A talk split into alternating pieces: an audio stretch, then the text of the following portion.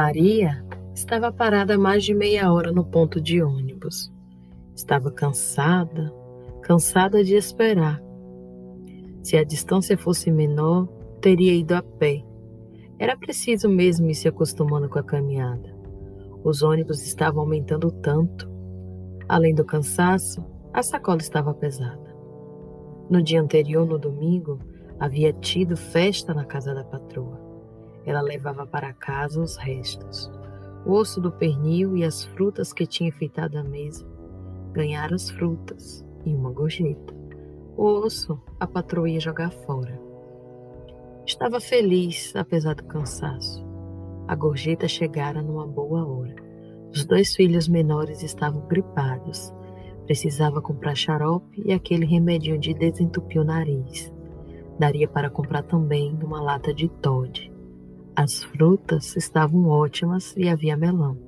As crianças nunca tinham comido melão. Será que os meninos gostavam de melão? A palma de uma de suas mãos doía.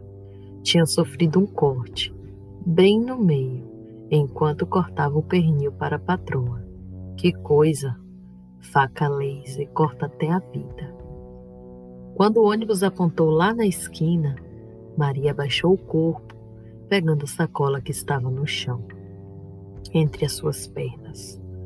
O ônibus não estava cheio, havia lugares. Ela poderia descansar um pouco, cochilar até a hora da descida. Ao entrar, um homem levantou lá de trás, do último banco, fazendo um sinal para o trocador. Passou em silêncio, pagando a passagem dele e de Maria. Ela reconheceu o homem. Quanto tempo, saudades.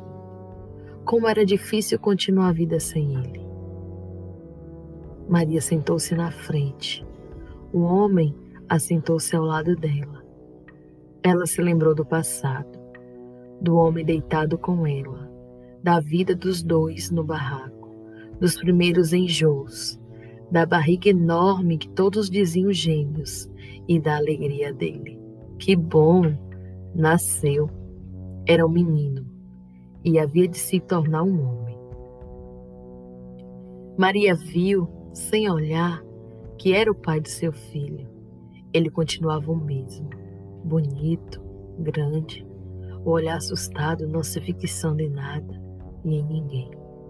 Sentiu uma mágoa imensa por que não podia ser de outra forma? Por que não podiam ser felizes? E o menino Maria? Como vai o menino? Cochichou o homem. Sabe que sinto falta de vocês?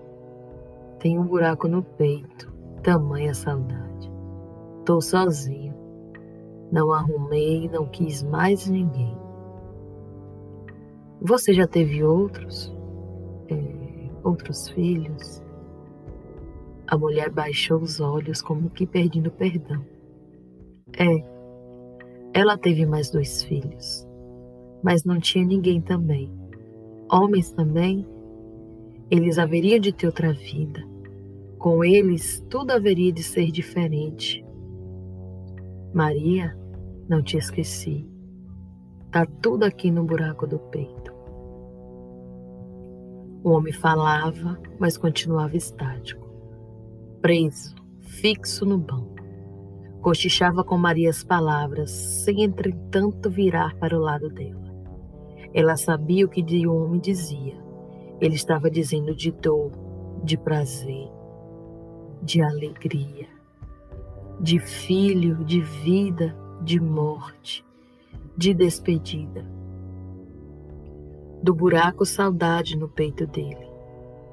Desta vez ele cochichou um pouquinho mais alto. Ela, ainda sem ouvir direito, adivinhou a fala dele.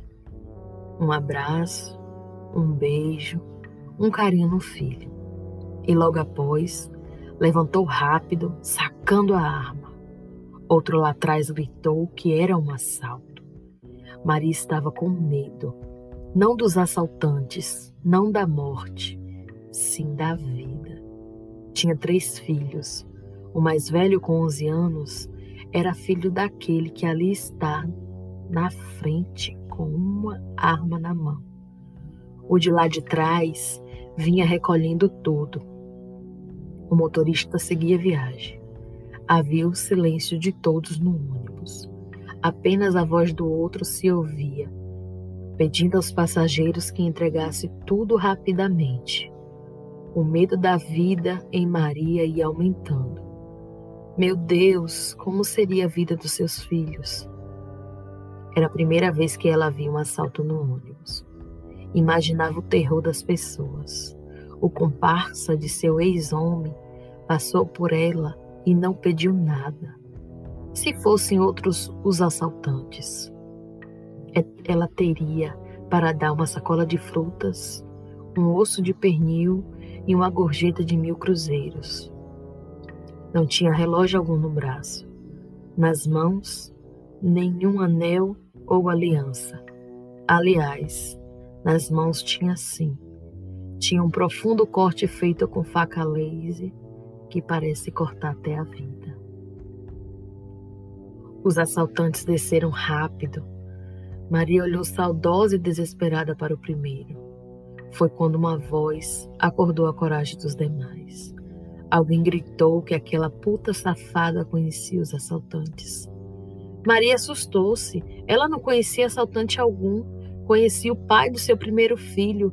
Conhecia o homem que tinha sido dela e que ela ainda amava tanto ouvi uma voz. Negra safada, vai ver que estava de coloio com os dois. Outra voz, ainda lá do fundo do ônibus, acrescentou: Calma, gente. Se ela estivesse junto com eles, teria descido também. Alguém argumentou que ela não tinha descido só para disfarçar. Estava mesmo com os ladrões. Foi a única a não ser assaltada. Mentira! Eu fui, e não sei porquê. Maria olhou na direção de onde via a voz e viu um rapazinho negro e magro, com feições de menino e que relembrava vagamente o seu filho. A primeira voz, a que acordou a coragem de todos, tornou-se um grito. Aquela puta, aquela negra safada estava com os ladrões. O dono da voz levantou-se e se encaminhou em direção a Maria. A mulher teve medo e raiva. Que merda! Não conhecia assaltante algum. Não devia satisfação a ninguém. Olha só, a negra ainda é atrevida, disse o homem, lascando um tapa no rosto da mulher. Alguém gritou: lixa, lixa, lixa. Uns passageiros desceram e outros voaram em direção a Maria. O motorista tinha parado o ônibus para defender a passageira. Calma, pessoal, que loucura é esta? Eu conheço esta mulher de vista. Todos os dias, mais ou menos neste horário, horário, ela toma o ônibus comigo. Está vindo do trabalho, da luta para sustentar os filhos. Lixa, lixa, lixa. Maria punha sangue pela boca, pelo nariz e pelos ouvidos. A sacola havia arrebentado e as frutas rolavam pelo chão. Será que os meninos gostam de melão? Tudo foi tão rápido, tão breve. Maria tinha saudade do seu ex-homem. Por que estava fazendo isso com ela? O homem havia segredado, segredado um abraço, um beijo, um carinho no filho. Ela precisava chegar em casa para transmitir o recado. Estavam todos armados, com facas a laser que cortavam até a vida. Quando o ônibus esvaziou, quando chegou a polícia, o corpo da mulher já estava todo dilacerado todo pisoteado. Maria queria tanto dizer ao filho que o pai havia mandado um abraço, um beijo, um carinho. Maria Conceição Evaristo, do livro Olhos d'Água.